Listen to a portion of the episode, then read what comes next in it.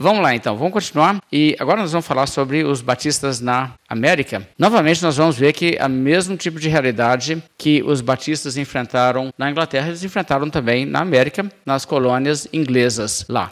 Você sabe que quando os Estados Unidos se tornou independente, ou declarou independência em 1776, eram 13 colônias. Cada região que era uma colônia se torna um estado. Então, são basicamente as, o, o litoral ali da costa leste dos Estados Unidos.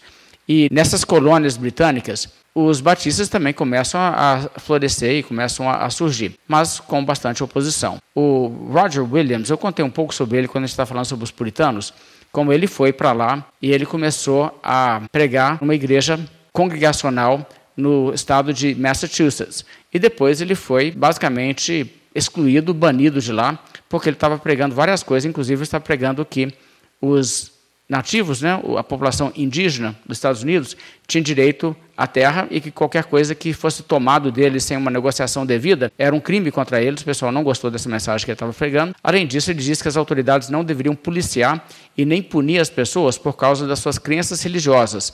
Ele disse então que as questões da igreja deveriam ser internas da igreja e as autoridades não deveriam interferir na igreja. Que se você tem autoridades civis que não forem pessoas piedosas, elas vão interferir na igreja de uma maneira que prejudica a igreja. Para ser um ministro na igreja, você tem que ser o quê? Você tem que ser ordenado, tem que ser examinado pela sua doutrina, você tem que ter uma vida que condiz com a sua fé, e um político não. Então, se você dá autoridade para o político governar a igreja, você deu autoridade para a igreja ser governada por uma pessoa que não tem qualificações espirituais. E, e claro que ele está dizendo uma coisa totalmente sensata. Os magistrados civis, nessa época, estavam praticando nas colônias basicamente o mesmo regime que você tinha lá na Inglaterra propriamente. Agora, Massachusetts era uma colônia que era organizada pelos congregacionais lá da Inglaterra haviam ido puritanos congregacionais foram em grande número. Então ali o regime era esse. Na maioria dos outros lugares era o regime de anglicanos. O estado do Pensilvânia vai surgir como um estado de Quakers. Então, vários grupos assim, às vezes vão estabelecer uma coisa. O Roger Williams vai acabar fundando a primeira colônia que é a Batista, a única no final das contas, e virou o estado que, por sinal, é, os batistas sempre tem que ser assim, né? O menor estado dos Estados Unidos, né? Ele é mais ou menos o tamanho do Triângulo Mineiro. Então, o que aconteceu nessa altura é que o Roger Williams estava ali em Massachusetts, ele foi colocado como ministro, ele foi banido em 1636 e ele acabou indo então para outro lugar onde ele estabeleceu uma colônia de batistas e foi a região de Rhode Island. Isso foi no ano de 1663. Eles estabeleceram como lei que nenhuma pessoa seria nem molestada, nem punida, nem perturbada sobre questões de diferença de opinião sobre religião, só se a pessoa realmente criasse distúrbio da paz.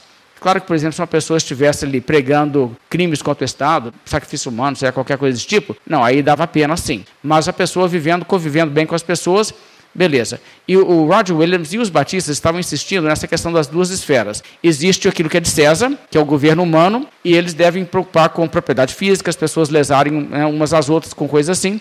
E existe, então, a esfera da igreja, que é para a religião. E aí a adesão tem que ser voluntária. E esse princípio que hoje todo mundo concorda, ok? Mas nessa época, as únicas pessoas falando isso eram os batistas de fato. Agora, o Roger Williams e os outros batistas também diziam que era um erro das pessoas ali que eram basicamente os anglicanos, os congregacionais, os presbiterianos, todos eles falavam da gente ter uma aliança com Deus, que era uma aliança do nosso estado, nosso país. Por exemplo, em Massachusetts, as autoridades acreditavam que havia uma aliança entre a colônia de Massachusetts e Deus. Lá na Inglaterra havia uma aliança entre Deus e o reino da Inglaterra um pacto semelhante ao pacto do Velho Testamento. Os presbiterianos na Escócia levantaram essa ideia de que eles fizeram um pacto com Deus, que é um pacto nacional. E ele disse: bobagem. Deus não assinou esse pacto em lugar nenhum, não. Vocês estão falando isso, mas assim, vocês estão, na sua imaginação, tendo um pacto, mas Deus não aprovou esse pacto. Não veio uma voz do céu falando assim: Amém. Não teve isso. Então, quer dizer, esse pacto é um pacto imaginário. Então as pessoas têm que entender que não existe um Estado cristão. E não pode haver um Estado cristão. Pode haver indivíduos cristãos que podem, inclusive, exercer papéis no Estado. E antes sejam cristãos. Mas, entende? A ideia batista é totalmente diferente. Agora, a intolerância continuava a ser a norma em todas as outras partes da América onde havia colônias britânicas, com exceção de Rhode Island. Rhode Island virou assim um paraíso de dissidentes, tanto é que judeus foram para lá e eles fizeram um abrigo para os judeus, não deixaram ninguém fazer nada com os judeus, já que os judeus não trabalhavam no sábado e como os cristãos não trabalhavam no domingo, então eles falaram, então vamos fazer o final de semana de dois dias, fica todo mundo de folga dois dias, que aí não vai constranger ninguém, só em consideração aos judeus, que é uma coisa que a gente também tem que ser grato até hoje. Mas sou totalmente a favor dessa ideia. Em 1644, o, a colônia de Massachusetts começou a se preocupar muito porque outras pessoas estavam se tornando batistas, estavam chegando batistas da Inglaterra, fugindo da perseguição, e pessoas ali das suas igrejas, mesmo das igrejas congregacionais, estavam se tornando batistas de convicção. Pessoas liam a Bíblia e faziam isso. Pessoas conheciam o Batista, o Batista explicava e falava assim: Ó, oh, eu acho que você tem razão. E, então, quer dizer, eles ficavam alarmados com isso. Então, eles fizeram um decreto banindo qualquer pessoa que fosse de convicção batista. Se você achasse que não deveria batizar infantes, então você seria banido da colônia e tinha que ir para outro lugar. O que era uma coisa muito severa. Né? Muitas vezes resultava até na morte da pessoa, porque a pessoa não tinha muito para onde ir. Apesar de que você tem que lembrar que, em cronologia, 1644, ok, estamos falando de basicamente 20 anos antes da fundação de Rhode Island, que é a primeira colônia de batistas. Você não tinha para onde ir. Se você não podia morar entre os brancos, você tinha que morar entre o, o quê? Os, os índios. Você ia morar entre os índios, você virava vítima. Eles matavam tipicamente. Eles não eram muito amigáveis assim. Inclusive, depois eu vou falar um pouco sobre as missões entre os indígenas, não hoje, mas ou o negócio lá nos Estados Unidos, o, o, o bicho pegava, não era fácil não, tá? Ok, mas então, no ano de 1645, líderes de Massachusetts, os líderes congregacionais, falaram que eles tinham que tomar medidas contra os batistas porque as ideias deles estavam se espalhando. E eles falaram então que eles tinham que publicar livros contra pessoas que questionam o batismo infantil ou que negam a autoridade do Estado de policiar as crenças dos seus cidadãos. Então, isso acontece na década de 1640. Deixa eu ler uma citação aqui de uma das autoridades do Estado. Isso é a descrição dele de batistas. Quem são os batistas? Aqueles que incendeiam a civilização, pessoas contaminadas que espalham uma infecção religiosa e perturbadoras das igrejas por toda parte. ok, então com esse carinho, os batistas eram vistos lá no estado de Massachusetts pelos congregacionais. Agora, o Thomas Shepard, que era um pastor puritano na cidade de Cambridge, no estado de Massachusetts, descrevia os batistas como uma gangrena que precisava ser cortada fora, porque eles infectavam e matavam basicamente toda a sociedade. Ele falava que a gente tem que fazer uma vigorosa defesa do batismo infantil, convencer todo mundo disso, antes que as pessoas ouçam os argumentos dos batistas, porque senão a gente vai perder o nosso povo. Basicamente, o que aconteceu foi o seguinte: os que acreditavam em batismo infantil começaram a argumentar que não batizar as crianças é recusar a bênção de Deus sobre eles e é excluí-los do pacto. Ou seja, estão dizendo assim: se você não batiza como bebê seus filhos, você está tirando eles da esfera da bênção de Deus. Além disso, os panfletos publicados contra os batistas caluniosamente acusavam os batistas de condenar as outras igrejas evangélicas como ilegítimas. Veja, essa não era a postura dos batistas. Mas eles então rotularam os batistas como pessoas que diziam só eles são os crentes. Era uma forma de tentar denegrir mesmo e falar assim, levar as pessoas a se horrorizarem com eles. Além disso, eles né, acusavam-os de ser cismáticos, ou seja, de ser pessoas que causam cisma, que causam facção, fragmentação da igreja, por estabelecerem suas próprias igrejas. Outra acusação trazida contra eles é que eles faziam a coisa assim absurda de aceitar pregadores que não eram formados em teologia. Agora, vamos analisar um pouco as acusações que eles estão trazendo contra os batistas nesses panfletos e essa enxurrada de literatura antibatista. Primeiramente, essas pessoas estão chamando todo mundo de outra igreja de não cristão. Isso era simplesmente falso. Os batistas não tinham essa visão das outras igrejas evangélicas, não tinham essa visão nem de Lutero, nem de Calvino, nem dos puritanos, nem congregacionais, presbiterianos, anglicanos, não tinham essa visão. A ideia é que eles fazem as suas próprias assembleias, então causam fragmentação e divisão na igreja, é uma acusação também interessante, porque olha só, a pessoa chega à conclusão de que bebês não devem ser batizados na igreja estatal oficial. E aí o que acontece? Quando ele tem filhos, Ele não apresenta os filhos para batismo porque ele não acredita nisso. Aí ele é excluído da igreja e ele é enxotado e diz: se você não está fazendo isso, então você é excluído da igreja. Você não pode frequentar mais aqui. E se você comparecer, a gente interrompe o culto até você ir embora. Aí a pessoa faz o quê? A pessoa encontra algumas outras pessoas que pensam como ela e organiza sua própria igreja. Você dividiu a igreja. Uai, era para fazer o quê? Entendeu? Era para mudar de convicção e submeter, entende? É, era a única opção. Você não tinha opção de pensar diferente. A sua opção era concordar com o batismo infantil, e se você não concorda, você que é o cismático. Pô, a gente tem que pensar um pouco sobre isso aí. E a outra coisa, eles negavam aos batistas acesso a treinamento teológico formal em todas as escolas. Aí depois falava assim: aí vocês aceitam como pregadores na igreja de vocês pessoas que não têm treinamento formal de teologia. Também era para fazer o quê? Era para chamar alguém que era anglicano para ir lá pregar, entendeu? Era para chamar um presbiteriano formado lá na Escócia. Quer dizer, não tinha opção de fazer isso. Eles excluíam as pessoas, depois falavam, e vocês não podem ter pastores assim. Tá. Uma coisa que deixava essas pessoas furiosas era o fato que, entre os batistas, batistas deixavam leigos pregar. Igual o Bunyan estava pregando antes de ser pastor ordenado. Mas os batistas tinham a ideia de que, desde que a pessoa era convertida de verdade e ela tinha sinal de direção do Espírito de Deus na vida dela, e ela tinha dom para pregar, ela podia pregar, mesmo que ela nunca viesse a se tornar um ministro ordenado da igreja. Pregação leiga era totalmente admitida. Inclusive, pessoas que eram reconhecidas como aptas para pregar e as congregações deixavam, eles também diziam, em caso de necessidade, essas pessoas podiam realizar batismo também.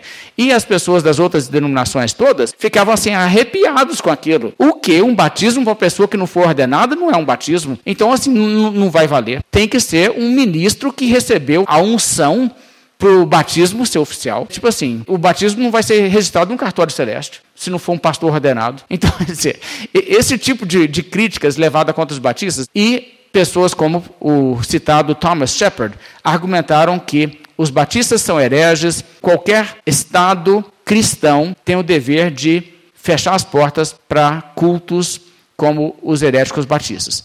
Ok.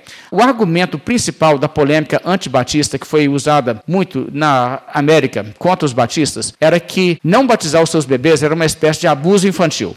Ok? Como assim? Não, porque, olha só, existe muita superstição em relação ao poder do batismo em igrejas pedobatistas. Hoje menos, mas naquela época mais. Vocês vão lembrar, por exemplo, que no sínodo de Dort, eles atribuíram a ideia de que os filhos dos crentes vão para o inferno. Não, eles são batizados, então eles estão protegidos. O quê? Você está tá me dizendo, então, que se um bebê não for batizado na igreja cristã, não tem proteção? Muitos dos puritanos achavam isso. Muitos dos reformados achavam isso. Os luteranos achavam isso, muitos deles. Então, eles eram muito preocupados com isso, tá? E, além disso, as pessoas realmente achavam que o batismo produzia uma espécie de mudança no caráter do bebê regenerava o bebê. O John Owen acreditava isso. Eu citei isso outro dia lá na igreja, na mensagem, vocês talvez se lembram disso. O, o que, que essas pessoas estão achando? Eles estão achando que se você tem um filho ou uma filha e você não batiza esse bebê, você está deixando essa criança desprotegida. Se ela morre, ela vai para o inferno. Além disso, você está dificultando a conversão dela mais tarde, que a água do batismo vai, de alguma maneira, fazer com que ela seja mais propensa a realmente seguir, porque Deus usa muitas vezes o batismo para regenerar a criança ali, ó no momento do batismo. Ou seja, isso é uma superstição em relação à coisa. E esse tipo de superstição era totalmente predominante nas igrejas pedobatistas. Ok, agora vamos lá.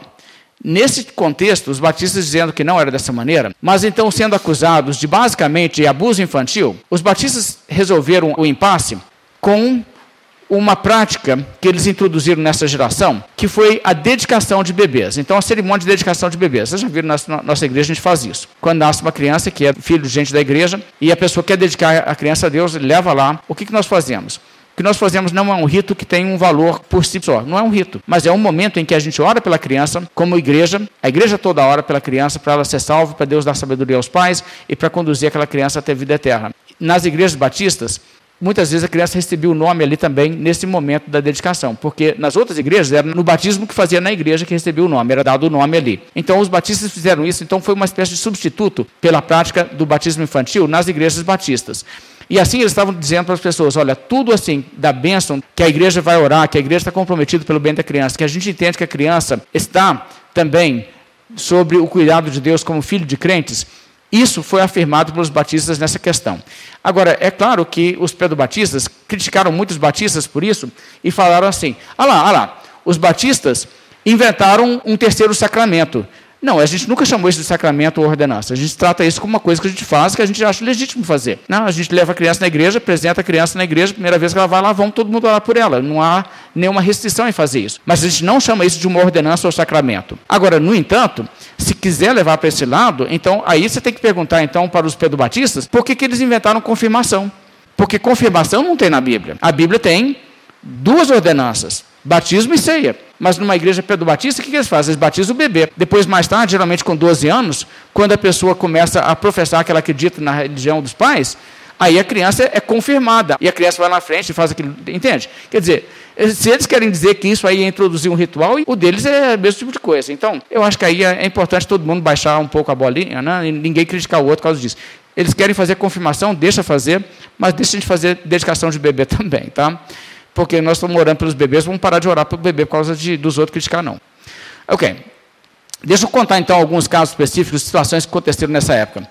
Em 1651, o Obadiah Holmes foi um batista que estava em Massachusetts pregando numa reunião no lar, foi flagrado e então ele foi julgado e sentenciado a ser chicoteado. Quando eu falei sobre os puritanos, eu falei sobre isso, mostrei inclusive algumas imagens dele sendo basicamente amarrado ali para ser chicoteado.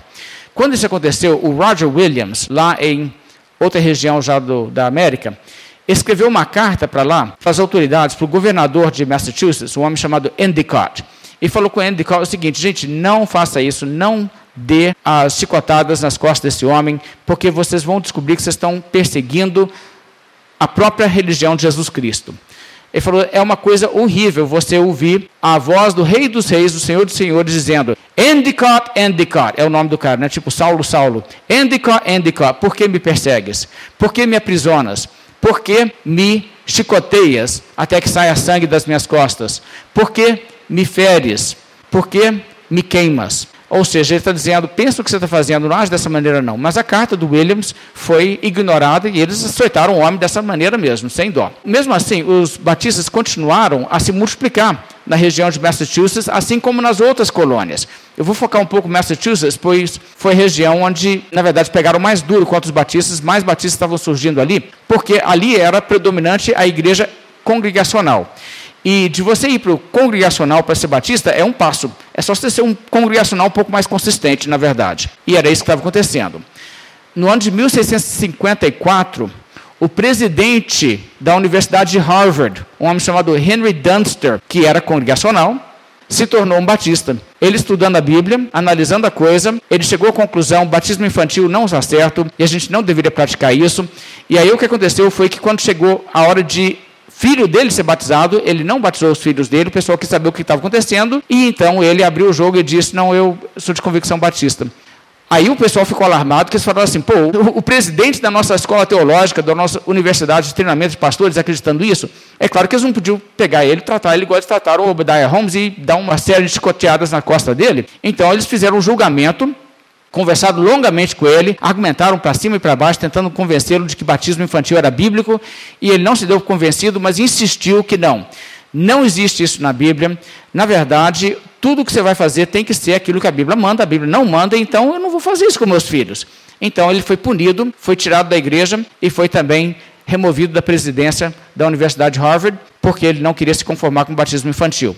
A primeira igreja batista em Massachusetts foi organizada em 1665. Você vê que o tempo está passando. Muitas pessoas ali haviam se tornado cristãs de convicção batista. Essas pessoas tinham saído já das suas igrejas, estavam sem reunir, tinham procurado ser batizados por batistas de outra região, mas não tinham onde reunir. Até que um indivíduo chamado Gould, com mais oito crentes, resolveram que o pedobatismo era errado, eles procuraram batismo para si mesmos também, foram batizados por batistas e organizaram então uma igreja. Apareceu um tanto de gente que também queria entrar na igreja batista, que saiu de tudo quanto é canto, né? E foram lá e formaram a primeira igreja batista. As autoridades não gostaram, então eles excomungaram Gold, porque oficialmente ele ainda era membro da igreja congregacional. Mas ele recebeu o batismo batista, então ele foi excomungado. Depois, não somente ele, mas também a esposa dele e um homem chamado Thomas Osborne foram também excomungados. Aí eles convocaram Gold a comparecer perante a corte para explicar seu comportamento de ter aceitado o batismo como crente. Então ele compareceu. Ele foi e levou a confissão de fé que eles tinham elaborado, a confissão de fé batista, que afirmava as doutrinas básicas do cristianismo, basicamente toda a teologia puritana dos congregacionais, com a diferença apenas no ponto do batismo.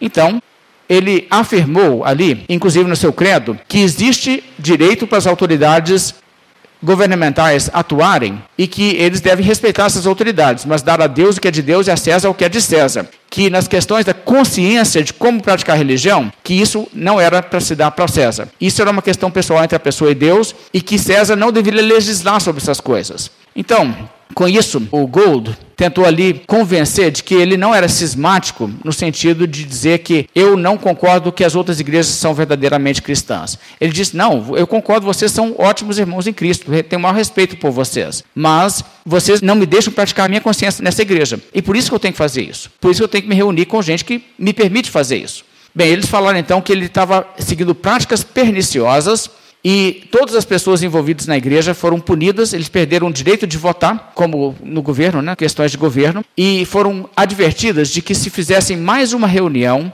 que seriam então presas. Eles prosseguiram, fizeram outra reunião, então, em 1666, o Gould e mais dois membros da sua congregação que estavam na liderança da igreja foram de fato encarcerados, e a igreja então resolveu ir para uma ilha onde ela poderia se reunir sem ser presa. A ilha é chamada de Noodles Island. Em inglês é um nome legal, né? A Ilha do Macarrão. Okay. Então, a Ilha do Macarrão se tornou um abrigo ali para os batistas fazerem seu culto. Mas, preso na cadeia, o Gould chegou para um segundo julgamento dois anos mais tarde. Em 1668, ele compareceu a um segundo julgamento. Agora, veja que não tinha praticado crime nenhum. O que ele tinha feito era receber batismo e se tornar ativo numa nova recente formada igreja batista dentro de um território congregacional na América, onde vai vir os Estados Unidos posteriormente. Dessa segunda vez, a opinião do júri foi inclinada a absolvê-lo, porque eles acharam assim, poxa, esse homem é bom. E nesse ínterim, houve também influência da notícia do Bunyan, que havia sido encarcerado injustamente por tanto tempo na Inglaterra. Nessa altura, o que aconteceu é que o júri então resolveu que não, ele não havia feito nada, devia ser solto. O juiz não aceitou de jeito nenhum o veredito e ele aconselhou os membros do júri a pensarem bem se era isso mesmo. Eles voltaram, votaram de novo e saíram dando o que o juiz queria, condenaram ele novamente. Eles pensaram assim: os batistas estão começando a ganhar espaço com o público, olha como que o júri reagiu. A gente tem que fazer alguma coisa assim contra isso aí, a gente vai ter que dar um jeito. Então, eles estabeleceram uma data para um debate público, onde os batistas teriam que defender suas posições. E eles falaram assim, aí a gente acaba com isso na frente de todo mundo, né? Beleza, vai, o que vai acontecer então? Não vai ser isso que vai acontecer, não. O evento foi marcado, então, para abril de 1668, na primeira igreja de Boston, uma igreja congregacional. E os batistas chegaram com um tom conciliador e insistiram, argumentaram que discordavam dos outros puritanos sobre um ponto, que é a questão do batismo, que eles achavam importante, mas eles também consideravam os outros puritanos seus irmãos em Cristo e que suas igrejas eram legítimas e que eles estariam dispostos a continuar nessas igrejas se nessas igrejas eles pudessem praticar aquilo que a consciência deles dita, que eles só não estão nessas igrejas porque a consciência deles diz uma coisa pela qual eles são expulsos das igrejas. Quer dizer, é uma realidade, não? Não tem como você ficar se você está expulso. É tipo assim, Martin Lutero, né? Acusado de ser cismático porque ele foi excomungado. Aí ele, excomungado, formou uma própria igreja, né? Tipo assim, dividiu a igreja. Era para fazer o quê de novo, né? Mas tá. Então, nessa altura, os batistas insistiram nesse ponto de que eles tratavam os outros como irmãos, consideravam os outros e queriam ou liberdade para praticar dentro da igreja oficial, conforme a sua consciência, só levar os filhos para serem batizados quando eles professassem fé, ou então que eles pudessem reunir separadamente, em paz, uma coisa ou outra. Mas deixa a gente seguir a nossa consciência, não imponha sobre nós o que a nossa consciência não deixa a gente fazer.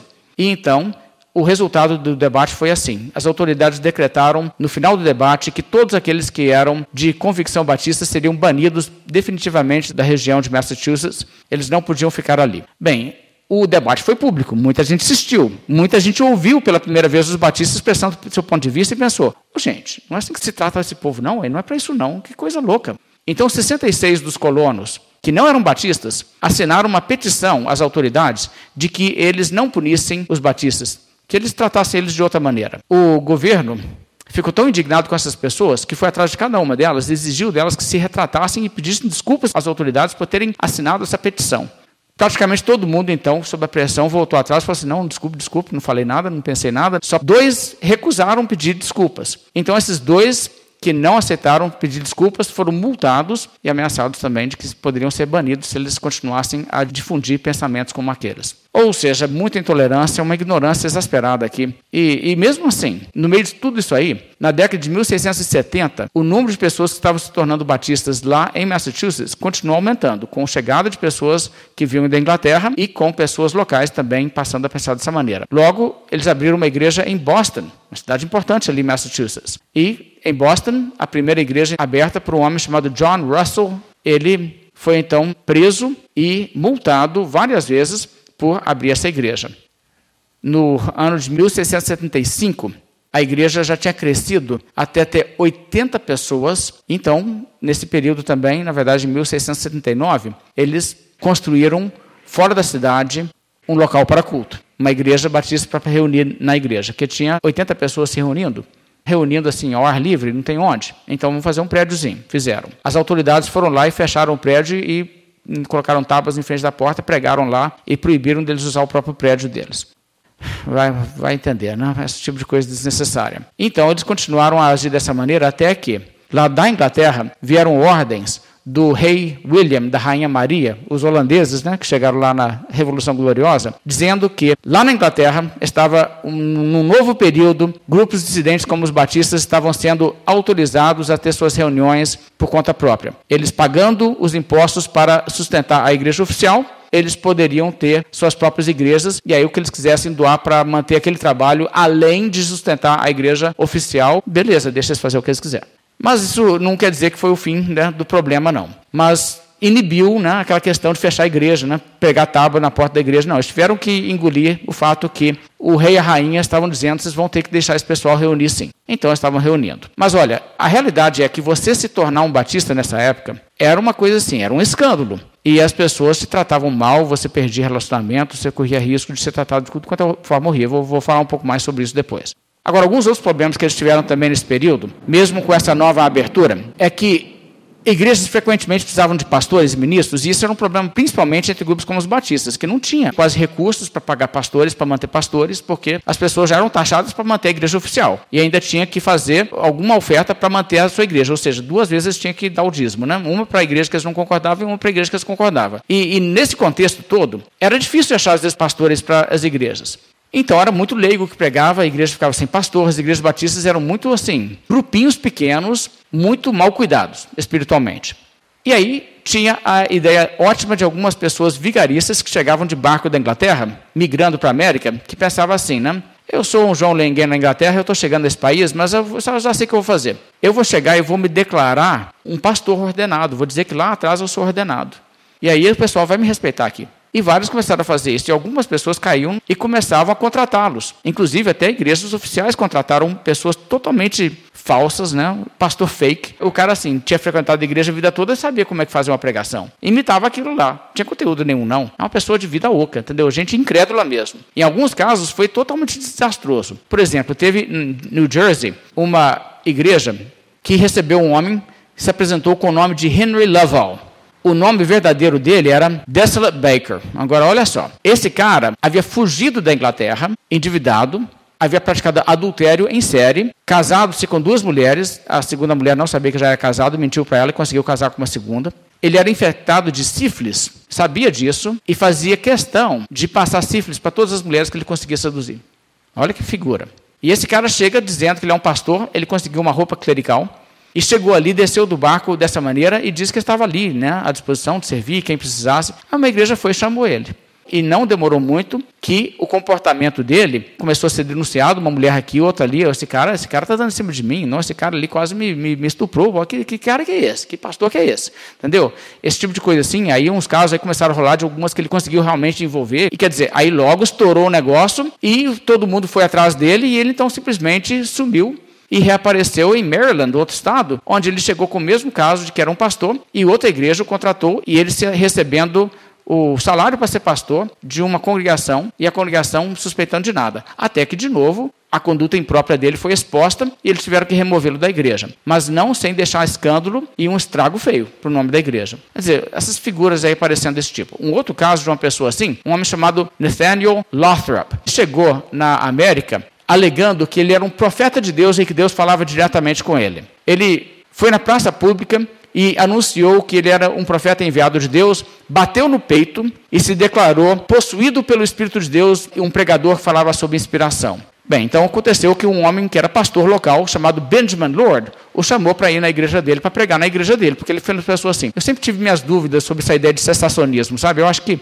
não tem base para dizer que não podemos ter mais revelações hoje, então eu acredito que isso é possível. Então vamos lá pregar na minha igreja. Levou o cara para lá. Bem, com pouco tempo que ele estava lá pregando na igreja desse homem, ele começou a falar algumas coisas que eram assim totalmente descabidas e pessoas começaram a se levantar como oposição. Aí, num belo dia, no culto da igreja, na hora que ele foi no púlpito pregar, ele chegou ali e falou assim que Deus estava revelando para ele que essas e essa e essa e essa pessoa tudo era do mal. É claro, as pessoas estavam fazendo críticas e oposição a ele, eram tudo, né? Deus estava revelando que eles não eram de Deus. E aí ele apontou uma mulher por nome e disse para ela: essa Anne, o nome dela era Ana, essa Anne, eu ouvi Cristo dizer que ele comissionará os demônios arrastar sua alma para o inferno, e eu me alegrarei quando ouvir isso de fato acontecido. O pastor da igreja já não aguentou mais, levantou e falou com o homem assim: Você desce desse púlpito aí agora? E ele ficou vacinado contra essas ideias de, de profetas atuais. Né? Ele abriu o olho com esse negócio e disse assim: Deus me livre desse negócio. Então ele tomou medidas para a igreja não aceitar mais pastores radicais assim. Mas aí depois vai descobrir esse cara nunca tinha sido pastor coisa nenhuma. Chegou falando que era pastor lá na Inglaterra e nem era. Agora, um outro caso também semelhante a isso foi o caso de Elias, Elias, né? Keach. Agora, veja só, um dos pastores batistas mais importantes nessa época na Inglaterra era o Benjamin Keach, que inclusive foi envolvido na Confissão de Fé de 1689, pessoas assim de, de bastante peso. Agora, o Benjamin Keach tinha esse filho chamado Elias que quis fugir do pai e da mãe, e ele estava com 19 anos, e ele falou assim: Eu consigo fazer minha própria vida, minha própria fortuna, e eu não quero a religião dos meus pais. E ele pegou um barco e foi para a América. Os pais não podiam fazer nada, eles ficaram com o coração partido, né? que o filho saiu com essa rebeldia toda, essa revolta contra eles e contra Deus. Mas o que eles podiam fazer era continuar orando por ele. E ele se foi. E aí ele teve essa bela ideia também, porque ele era filho de pastor, conhecia muito a Bíblia, e ele falou assim: Já sei, vou chegar lá, vou me passar por um pastor batista. E de fato ele era o filho do outro. Então, assim que ele chegou, um grupo de batistas que eram imigrantes, principalmente imigrantes da Inglaterra e do país de Gales, que estavam tentando ali fazer uma igreja, precisavam de um pastor, ficaram sabendo da chegada dele e o convidaram para ir lá pregar para eles. Aí ele foi lá, chegou lá todo elegante, com uma roupa ministerial né, que ele tinha conseguido ali, e eles deixaram ele pregar. Aí ele começou a pregar e foi pregando, e ele era assim muito eloquente com palavras, e foi falando. E as pessoas precisavam de salvação e Jesus Salvador. E no meio da pregação dele, ele se quebrantou e começou a chorar. Isso é muito interessante. O pessoal foi, chegou perto assim, o que está acontecendo? E o cara estava tremendo. E aí ele confessou, gente, eu sou uma fraude absoluta. Eu menti para vocês, eu nunca, nem convertido não fui. Eu cheguei aqui, eu estou fazendo isso só para ver se eu arranjo um emprego fácil, entendeu? Mas Deus vai me destruir porque é horrível esse tipo de coisa. Aí eles falaram com ele assim: Olha, é bom você se aconselhar com o pastor. Nós não temos pastor, não, mas tem uma igreja aqui perto que tem um pastor, né? Um irlandês já idoso, é a igreja de Cold Springs. Vai para lá e conversa com o pastor. Ele foi. Chegou lá, conversou com o pastor Thomas Dugan, pastor batista dessa igreja, igreja batista, né? O pastor Dugan conversou com ele assim, um longo tempo sobre a necessidade de salvação dele. Ele se converteu. Eu fico emocionado com isso, sabe? porque é muito bonito isso, sabe? Os pais lá orando, pensando assim: nosso filho está perdido pelo mundo, né? Saiu, foi embora, não vai ter como a gente falar mais nada com ele. E o rapaz quis ser, assim, ainda mais atrevido contra Deus, mas Deus o quebrantou. Acho que isso diz alguma coisa sobre o poder da oração dos pais pelos filhos. Eu acho que você vê nisso alguma coisa também, da misericórdia de Deus, né, pelos pais que clamam dessa maneira pelos filhos. Eu acho isso muito impressionante. Mas então o que aconteceu? Ele se converteu ali, ficou na igreja desse outro pastor, foi batizado ali, e logo eles perceberam que ele tinha dom para pregar e colocaram ele para pregar realmente. Em pouco tempo que ele estava pregando, ele sentiu uma obrigação com aquele pessoal que ele tinha iludido, né? Falou assim: Eu eu propus ser um pastor para eles para aproveitar deles, e ele sentiu que ele tinha um dever de ir lá. Aí ele foi para lá e começou a pregar para eles, e não demorou muito que eles colocaram como pastor, de modo que aquele que apareceu como um vigarista virou pastor de verdade para eles depois. Né? Isso se deu no ano de 1688. O Kit foi muito bem naquele ministério daquela igreja local, tanto é que a igreja cresceu e eles começaram a plantar igreja para tudo quanto é outro lugar. Eles começaram a plantar outras igrejas na região, outras cidades, igrejas batistas começaram a florescer. Por fim, eles fizeram uma associação de igrejas batistas, a primeira associação de igrejas batistas na América. Foram basicamente as igrejas que saíram dessa igreja local e a igreja lá de Cold Springs, a igreja onde ele tinha frequentado uma época, essa igreja existia antes dessa outra. Então eles formaram uma associação de igrejas dessa maneira. Ele continua ali como pastor um bom tempo, mas aí começou a ter polêmica na igreja, pessoas começaram, algumas pessoas começaram a questionar a doutrina da predestinação e falar que não, ah, predestinação não. Outras pessoas começaram a contender que a igreja estava errada porque ela estava cantando hinos e só podia cantar salmos. E aí ele ficou exasperado com essa situação e esse pessoal criando caso, então ele resolveu ir embora para Londres e voltou para Londres no ano de 1689. Quando ele chegou em Londres, ele acabou fundando uma igreja num outro bairro, uma igreja batista, num bairro que não tinha igreja batista antes. Em nove meses, eles batizaram 130 pessoas lá e logo a congregação estava tendo 1.500 pessoas. É emocionante esse tipo de coisa, sabe? Depois ele morreu até um tanto cedo, mas mais de 300 anos depois, a igreja que ele fundou ali, e várias outras aquelas igrejas daquela associação continuam sendo igrejas batistas evangélicas fiéis.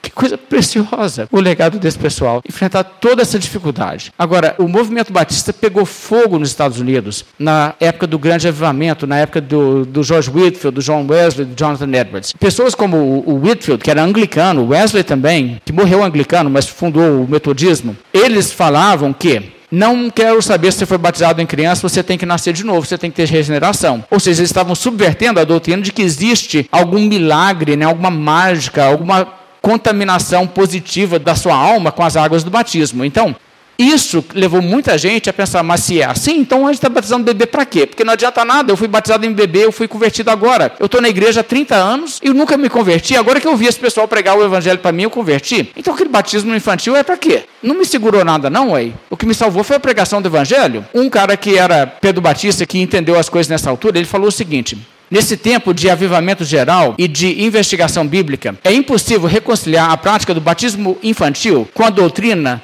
do novo nascimento que está sendo agora pregado com tanta clareza e com tanto sucesso. Ele falou assim: oh, gente, ó, o batismo não regenera o bebê, não perdoa os pecados do bebê, não muda se ele vai para o céu ou para o inferno, nem na infância. Então, para que batizar o bebê? Deixa ele ser batizado quando ele converte, que aí ele não vai pensar assim: eu tenho segurança, eu tenho batismo. Entendeu? O cara falou assim: isso foi um problema para mim, eu estava me achando seguro porque eu fui batizado de bebê. O pessoal falava comigo que eu já era regenerado. Bem, várias coisas desse tipo começaram a acontecer e pessoas que se converteram no avivamento em grandes números, que não estavam basicamente em igreja nenhuma, resolveram migrar para igrejas batistas porque a doutrina batista fazia muito mais sentido com o entendimento que eles tinham do evangelho. Então, igrejas batistas cresceram muito dentro do avivamento. No estado de Connecticut, por exemplo, um homem chamado Joshua Morse se converteu ouvindo George Whitfield pregar. Agora, o George Whitfield era anglicano, mas ele era muito amigo dos batistas, pregava em igreja batista direto, tomava ceia e servia ceia para batistas. Ele não tinha preconceito nenhum, ou seja, ele não era um anglicano típico. Mas o George Whitfield pregou na cidade desse cara, em Connecticut. Ele tinha crescido em Rhode Island, entre batistas, mas não era convertido. E aí ele se converteu e disse: Não, mas eu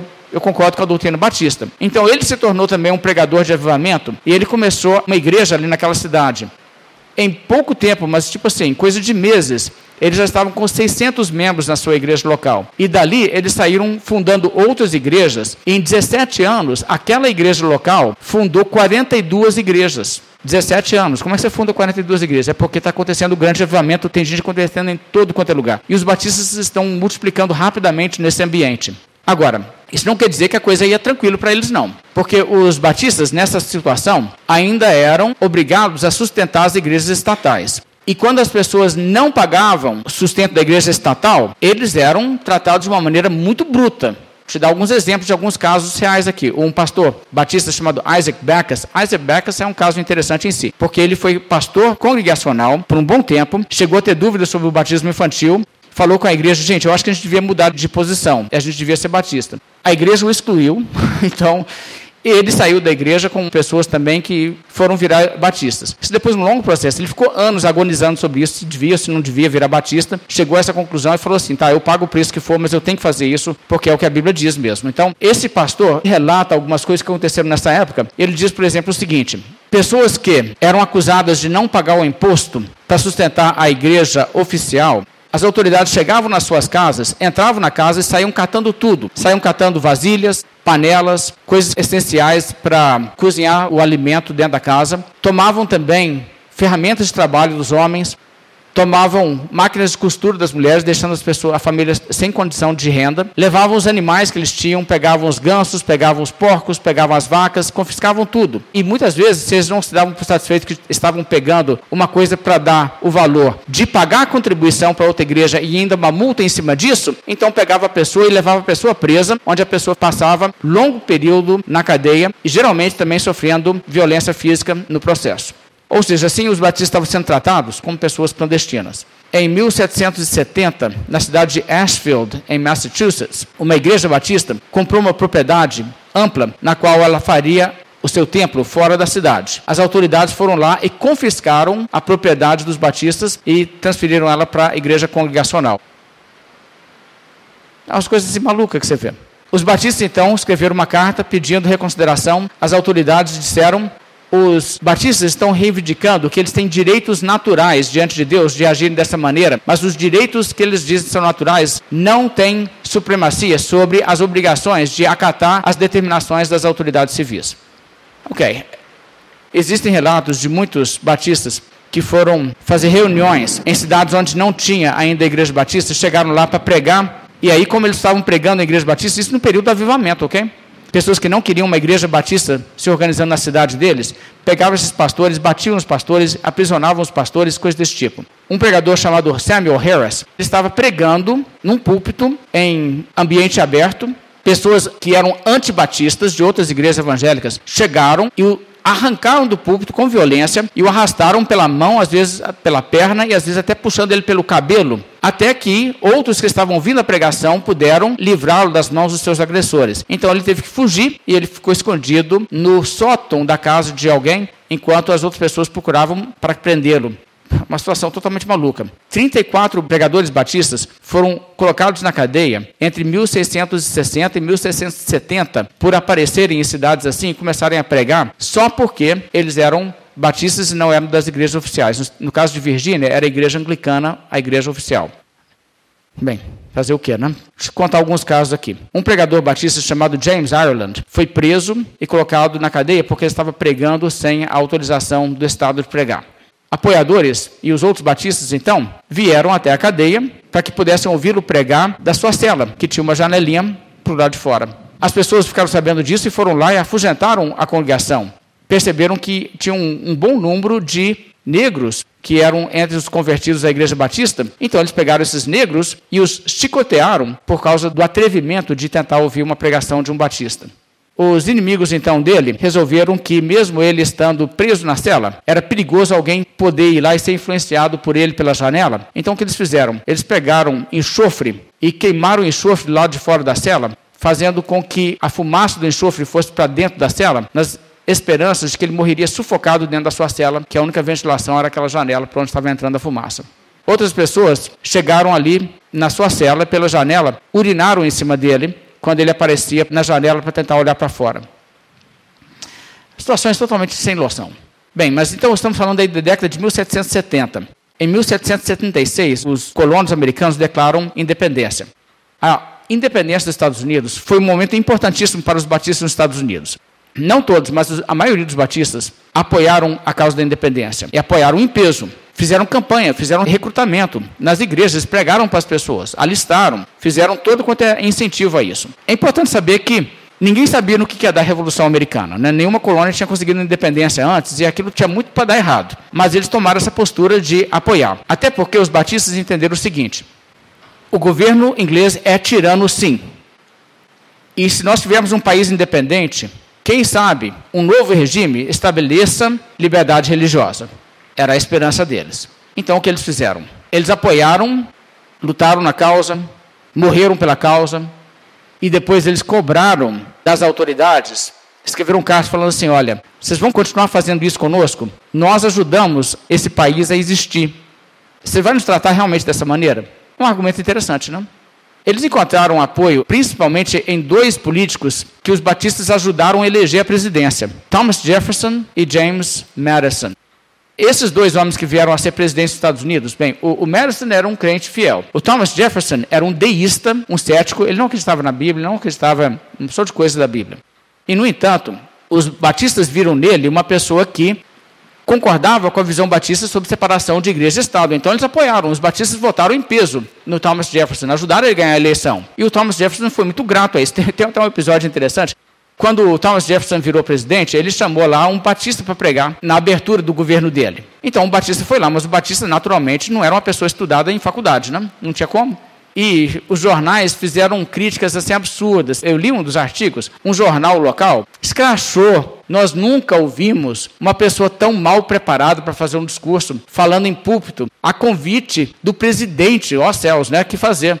Você chega lá, tem que ouvir assim, um cara ignorantão, assim, um batista falando, com aquela coisa, o cara não sabe nem assim conjugar os verbos muito bem, e está lá pregando para a gente assim, imagina bem, com né, senadores presentes e deputados presentes, o que, que as pessoas vão pensar do nosso governo se deixar batistas ter essa proeminência no nosso meio? então você vê o jornal local fazendo esse tipo de coisa. Bem, você vê um pouco o que é a realidade aí do, do tratamento dos batistas, até mesmo pela mídia nesse período. Mas o importante fato aqui a essa altura é que o governo dos Estados Unidos teve essa pressão, então, para fazer uma modificação e tratar as pessoas dessa maneira com mais liberdade. Mas, olha, as pessoas não achavam que era certo liberar as pessoas de pagar imposto para sustentar a igreja. Os batistas falavam isso. O cara não quer pagar para a igreja nenhuma, deixa ele não pagar para a igreja nenhuma. Ele não precisa do dinheiro de uma pessoa assim, não. Deus não precisa desse dinheiro. O cara quer pagar para uma igreja anglicana, deixa pagar na igreja anglicana. O cara quer pagar na igreja batista. Aí então, o que eles fizeram? Propuseram leis para a América que seria assim. O que nós vamos fazer então é: você vai ter que pagar o imposto para a igreja, mas aí você pode decidir qual igreja que você quer que vá esse dinheiro. Aí você pode mandar para congregacional, pode ser presbiteriana, pode ser a batista, pode ser a anglicana, que agora eles vão chamar de episcopal. Eles não querem mais chamar de anglicana porque eles estão com os girios de tudo aquilo que vem lá dos, da Inglaterra. Então, eles vão chamar de episcopal porque é o modelo de governo que tem bispos. Mas eles falam assim, então tá, o cara vai ter que, por lei, dar dízimo para a igreja. Mas aí o Estado vai recolher e aí ele vai dizer se ele quer que vai para a igreja batista, pode ir para a batista. Então eles fizeram essa proposta de lei. Tá? Isso aqui já é o país independente, é 1784. Aí todo mundo achou, não, ótimo, então, aí vai tolerar os batistas, né? vai deixar os batistas ter a igreja deles, eles vão ter também o dinheiro chegando através do Estado, e os batistas empacaram e falaram, não, está errado. Nós não queremos o dinheiro do Estado de forma nenhuma. Faz o seguinte, faz uma lei que ninguém tem que contribuir compulsoriamente nada para a igreja nenhuma. Deixa cada pessoa resolver o que, ele quer. O Espírito Santo não precisa desse tipo de método para fazer a obra de Deus. Então, só para você ter uma ideia, a pressão pública envolveu pessoas fazendo abaixo-assinados e fazendo levantamento de assinatura para tentar pressionar o governo. As pessoas que quiseram manter a instituição de que o Estado impõe isso conseguiram 10 abaixo-assinados com número limitado de pessoas assinando, porque as pessoas estavam meio presumindo que ia para esse lado mesmo. Os batistas conseguiram organizar 90 abaixo-assinados em regiões diferentes e levaram um tantarão de nome para o governo e falaram isso, sabe? E aconteceu e coincidiu disso ser votado na época que o James Madison estava na presidência, um outro cara que os batistas ajudaram a eleger porque votaram. É tipo assim: se você falasse com a pessoa assim, de qual igreja que você é? Eu sou batista.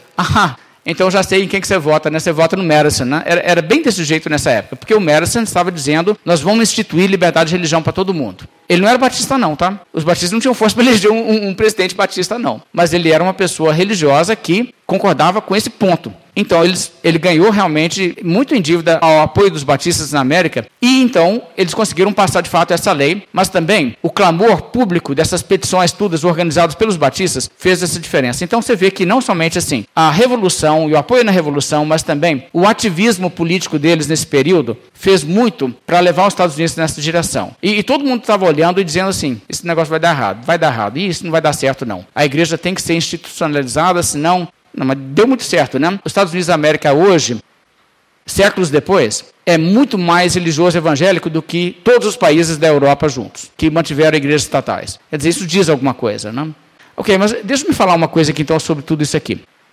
O que aconteceu a longo prazo, isso é importante entender. O movimento batista cresceu nos Estados Unidos e ele não tinha nomes importantes, ele não tinha pregadores famosos, a maioria dos pregadores nem tinham educação formal, tinham treinamento teológico nenhum, era fechado para eles as portas disso. Mas foi assim, eram pastores de igreja local, que fundava uma igreja e duas congregações, e outro que fundava uma igreja e duas congregações, e assim ia. E uma opção de gente no anonimato fez esse tipo de coisa. E essas igrejas tiveram muito mais vigor que as outras igrejas. E eu acho que até tem mecanismos assim onde Deus faz com que o tipo de atitude errada que essas outras igrejas tiveram o tiro sai pela culatra. Com o tempo, as pessoas começam a ver. Esse pessoal aí dessas igrejas perseguidas, eles são crentes sinceros. Esse pessoal que está tratando dessa maneira, isso não é comportamento digno de crente, não. Fica tratando o irmão em Cristo dessa maneira. Por que, que estão tratando eles assim? Entrando na casa deles, confiscando as ferramentas de trabalho do homem, deixando o cara sem renda?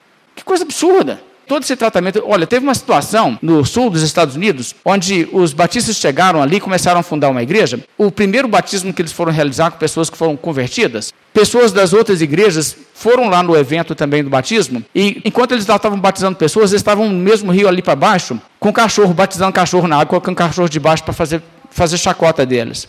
E depois que aconteceu o negócio, sabe o que acontece? Foram atrás dos batistas e espancaram eles. Quer dizer, isso é tratamento que se faz.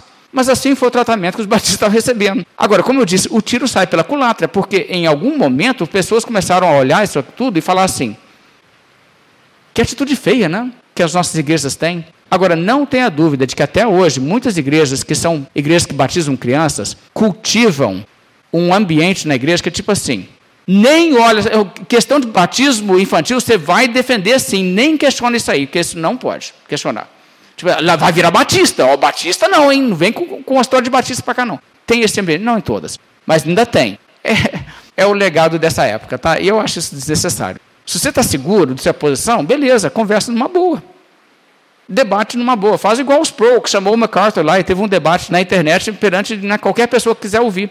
Pode ouvir, o debate está lá. Dá a cara a tapa. Diz assim, eu acho que eu tenho um bom argumento. Mas não fica reprimindo a coisa, não. Pô, Seja assim, seguro da sua posição, diz assim: eu acredito que a minha posição é bíblica. Você quer ouvir os nossos irmãos da outra opinião? Escuta, vai lá ler os livros deles, vê o que, que eles falam. Me escuta também, você vai ver que eu tenho razão. Mas não é sempre a atitude que a gente vê, infelizmente. Agora, eu digo tudo isso dizendo o seguinte: eu tenho ótimo relacionamento com irmãos que não são batistas irmãos reformados que são pedobatistas. Eu chamo eles para pregar na minha igreja, não discuto com eles, não faço questão, eu não sou radical. Eu tenho pessoas ali na igreja agora que estão querendo ser membros da igreja, que foram batizados por aspersão, não foram batizados por imersão, e eu estou deixando essas pessoas à vontade em relação a isso. Inclusive, gente está vindo da igreja presbiteriana e da cajuração, que querem ser membros da nossa igreja, e eu disse para eles: olha, você decide se você quer ser batizado por imersão, isso não é um critério para a gente. Tá vendo? A gente leva um, um, relacionamento bem light. E se vier um presbiteriano, como já teve, né, o Celso, que veio, veio na nossa igreja, batizado em infância, foi criado na igreja presbiteriana. Eu não vou falar com ele que ele precisa ser batizado como crente para ele poder participar da nossa ceia, não, não vou. Eu trato ele como irmão em Cristo, né? Essa questão, assim, eu, eu creio que ele é apto para participar da ceia. Essa é a minha postura. Eu sou um batista mais da linha do John Bunyan, que não é a, postura majoritária, né? O John Bunyan tem um livrinho onde ele argumenta né, que se a pessoa não foi batizada como crente, ele deve ser recebido como membro da igreja.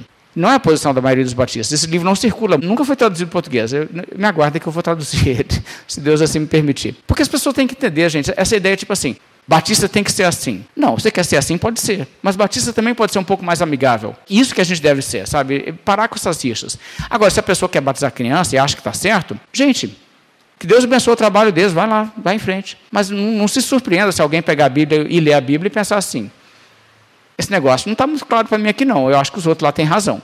Libera o cara também, não, não crucifica ele por causa disso, não. Eu acho só isso. Ok, deixa-me concluir então com o último detalhe sobre os batistas na América. A primeira escola teológica entre os batistas na América. A primeira escola teológica para batistas foi em Rhode Island, aquele, basicamente, município que a gente chama de um estado lá nos Estados Unidos, onde os batistas conseguiram fundar um lugar próprio. Então, em Rhode Island, eles fundaram uma escola em 1764. Ok, então deixa eu contar um pouco sobre a história dessa escola.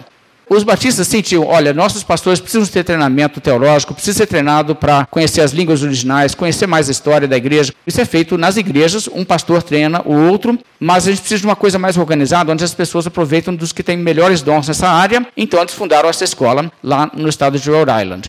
Agora, imediatamente, a maioria das igrejas batistas na América tomaram essa ideia como uma ideia terrível. Eles disseram: não, agora mesmo os batistas vão estar igual às outras denominações e vão dizer que só é qualificado para ser pastor quem tem treinamento teológico formal. Eles disseram: não podemos ter essa postura, não podemos, porque olha, na Bíblia não é assim. Olha os primeiros pregadores no livro de Atos. Olha, os discípulos de Cristo, alguns deles eram pescadores iletrados, né? pessoas que tinham mal, mal. Né? O apóstolo João, gente, o apóstolo João escreve muito mal. Ele, assim, quase não tem condição de escrever, a gramática dele é ruim. Por quê? Porque ele é um homem simples. E, no entanto, Jesus colocou ele como líder na igreja. E eles falaram assim: agora mesmo vocês vão falar que não basta a pessoa ser um homem escolhido por Deus, capacitado por Deus e cheio do Espírito Santo, vai ter que ter o diploma. Aí vai começar assim: considerar diploma critério. Bem, os fundadores da escola Faculdade Batista disseram: não, de jeito nenhum. Não é essa a intenção. Nós queremos dar essa opção, mas longe de nós estabelecer um precedente para alguém um dia dizer: se o cara não é formado em teologia, ele não pode ser pastor. Que coisa, né? Hoje está cheio de igrejas batistas dizendo, ou se o cara não é formado em teologia, ele não pode ser pastor. E a coisa lá vai indo para se ele não tiver mestrado ou doutorado, hein? Olha que a coisa vai chegar nesse ponto. Mas, de qualquer forma, eles fizeram essa escola que se tornou uma bênção. Logo, uma opção de outras escolas foram organizadas e continua sendo uma bênção. O treinamento teológico de batistas tem ajudado a enriquecer o trabalho batista. Mas é só um detalhe que eu queria mencionar também, porque os batistas originais tinham horror desse negócio de achar que diploma é qualificação. Esse é, não, qualificação é dom, é vida com Deus e é conhecimento bíblico autêntico. E eles tinham também horror de pensar que algum dia as igrejas batistas iriam nessa direção de pensamento. E, e infelizmente isso tem acontecido e eu acho que a gente tem aí uma lição também que a gente deve aprender. Bem, então cheguei à conclusão aqui de nossa aula de hoje. Isso que eu estou contando para vocês é um lado triste da história da igreja que as igrejas pedobatistas não vão te contar o tratamento que eles deram para os batistas. Hoje respeita, né? Porque você cresce, fica grande, fica importante, aí você respeita, né? Você tem aí um contexto que não tem mais como tratar dessa maneira. Mas foi, foi um sofrimento na mão desse pessoal até o pessoal começar a querer dar um pouco de respeito para os batistas. Infelizmente, né? tem essa ignorância, o povo de Deus não é perfeito, não.